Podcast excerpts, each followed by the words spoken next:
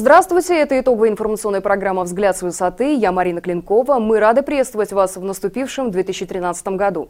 Начался он для чиновников областной исполнительной власти со скандала, связанного с именем губернатора Волгоградской области Сергея Баженова, о чем рассказали большинство федеральных СМИ. В канун Рождества был задержан и арестован зампредседателя правительства региона Павел Крупнов, кстати, хорошо известный жителям соседней Астраханской области. В команде тогда мэра Баженова он работал руководителем городского комитета по здравоохранению. Уволен из правительства региона он был лишь спустя пять дней. В чем подозревается высокопоставленный экс-чиновник и кто, по версии следствия, еще понесет наказание за мошенничество с бюджетными деньгами при ремонте первого областного онкологического диспансера? Еще в середине декабря стало известно о возбуждении уголовного дела. В смету выполненных работ в диспансере были включены материалы, которые на самом деле при ремонте не применялись. В результате ущерб бюджету составил более 7 миллионов рублей. Тогда под подозрением находился только директор фирмы «Волгострой» Павел Пепеляев. Он был задержан, а следствие однозначно заявило, что есть еще вопросы к чиновникам, несущим ответственность за ремонт онкодиспансера. Прошли обыски в Министерстве здравоохранения Волгоградской области. В результате 6 января на трассе под Волгоградом был задержан и зампред регионального правительства Павел Крупнов по подозрению в получении взятки в 17 миллионов рублей. Именно этот чиновник в местном правительстве курировал в том числе вопросы здравоохранения. А ведь еще в августе прошлого года с ходом ремонта онкодиспансера Крупнов ознакомился. Прошелся по коридорам, побеседовал с представителями строительной фирмы и с руководством учреждения здравоохранения, отметив при этом, что, цитата, «модернизация такого лечебного учреждения находится на особом контроле правительства региона». Теперь в особенностях этого контроля будет разбираться следствие. Следственный комитет и МВД России заявили, что деньги Павел Крупнов получил в качестве так называемого отката в размере 10%. Деньги ему передал посредник от предпринимателя, которому содействовал в подписании госконтракта на ремонт. Крупнов решил заработать на здоровье и комфорте пациентов онкологического диспансера. Как удалось установить следствие, схема преступных действий чиновника оказалась предельно проста.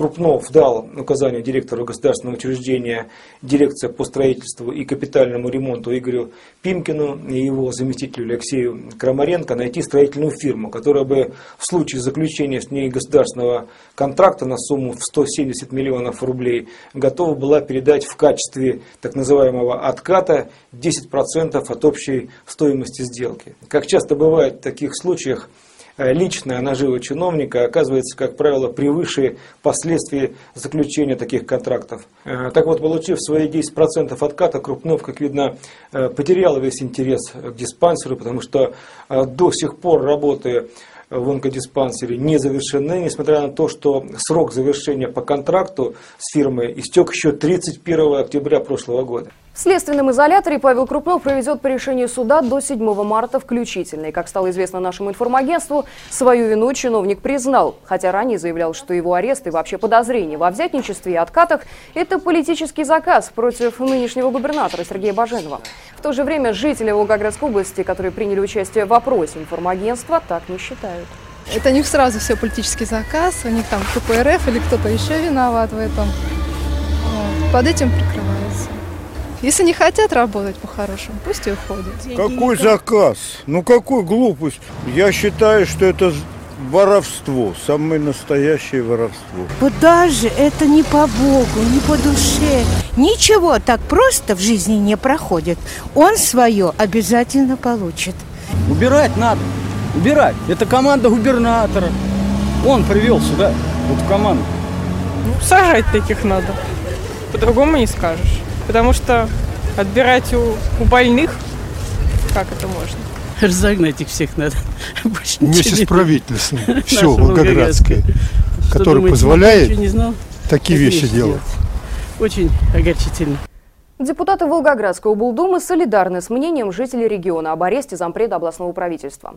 В своих комментариях информагентству народные избранники не исключили, что в дальнейшем в деле о мошенничестве и взятках при ремонте Волгоградского онкодиспансера могут появиться новые подозреваемые. Но я очень надеюсь, что это начало очень серьезной работы по поводу а, коррумпированности чиновников в нашем регионе. Просто э, астраханский алмазик то ли не научился еще достаточно квалифицированно воровать из бюджета, то ли пренебрег способностью наших правоохранительных органов, и поэтому сегодня привлекается к ответственности. Хочу напомнить, что Сергей Анатольевич Баженов, когда нас всех убеждал, не столько депутатов областной думы, сколько волгоградцев убеждал, в целом весь регион э, убеждал, что он знает, как сделать лучше, что у него есть команда, что он будет опираться на местные кадры, а если кого позовет со стороны, то это будут исключительно алмазы, то вот мы видим, как проявил себя один из таких алмазов. На мой взгляд, вот эта ситуация говорит, что алмазы-то оказались фальшивыми. Итак, экс-вице-премьер Крупнов сидит в СИЗО в общей камере, а скандалы с ним связанные продолжаются.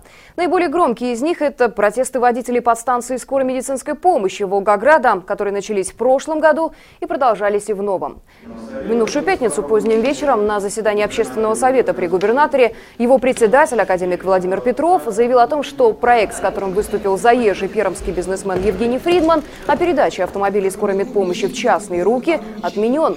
Скорая медпомощь Волгограда будет работать в прежнем режиме. Напомним, водители скорой назвали действия волгоградских властей и пермского бизнесмена Фридмана очередной авантюрой. Из обещанных 80 автомобилей скорой помощи с 1 января вышли только 10. Более того, автомобили новой скорой помощи Волгограда, прибывшие в город 31 декабря, не оформлены в МРЭО, не имеют медицинского оборудования и водителей. И еще один скандал. Задержан посредник предприятия, который предложил полицейскому взятку за постановку на учет автомобилей, прибывших от Фридмана. Итог наших телодвижений таков. Все отменено. Скорая помощь функционирует так же, как функционирует. Пилотный проект на одной подстанции возможно. А огромную роль в этом сыграло Министерство здравоохранения. Все вопросы, вопросы сняты, абсолютно все. Мы работаем, как работаем. А все остальное через суд ли, во всяком случае, все приостановлено. Сегодняшнее решение. Член общественной палаты Волгоградской области, журналист Ефим Шустерман, который присутствовал на заседании общественного совета при губернаторе, так прокомментировал эту новость. Что касается скорой, почему торопились? Что вот есть якобы федеральная целевая программа, и мы должны в ней участвовать. Но прежде чем участвовать, мы должны были бы посмотреть, а что мы можем дать. Конечно же, это правильное решение. И то, что его удалось решить путем, так сказать, нулевого чтения, это очень важно. Вошедшее в обиход россиян несколько лет назад слово «коллапс» как нельзя лучше характеризует обстановку, которая сложилась в первые рабочие дни после новогодних каникул на дорогах Волгограда. Неубранный снег с проезжей части, налить на тротуарах и вовсе отсутствие на некоторых улицах песко-соляной смеси, которая применяется в снегопад – все это привело к заторам на всех магистралях города и к мелким ДТП, затрудняющим так называемые движения, и недовольство автомобилистов и пешеходов. Тем более это недовольство было вызвано отсутствием на основных дорогах Волгограда спецтехники, которая не только бы сгребала снег с обочин, но и, главное, вывозила его. Волгоградские блогеры же выяснили, что техника простаивала в гараже. В то же время мэрия рапортовала о планомерной работе и достатке техники для очистки улиц от снега. Прокуратура Центрального района Волгограда с такими доводами не согласилась и возбудила дело об административном правонарушении в отношении одного из подрядчиков МУП ДСР Советского района. Видимо, в свою очередь предприятие не согласилось с обвинениями и на следующие сутки снова не справилось с уборкой снега на городских дорогах. А мы поздравляем наших коллег с Днем Печати. Праздник отмечается в календаре сегодня, 13 января. Вместе с вами следим за развитием событий. Встретимся через неделю. Меня зовут Марина Клинкова. До свидания.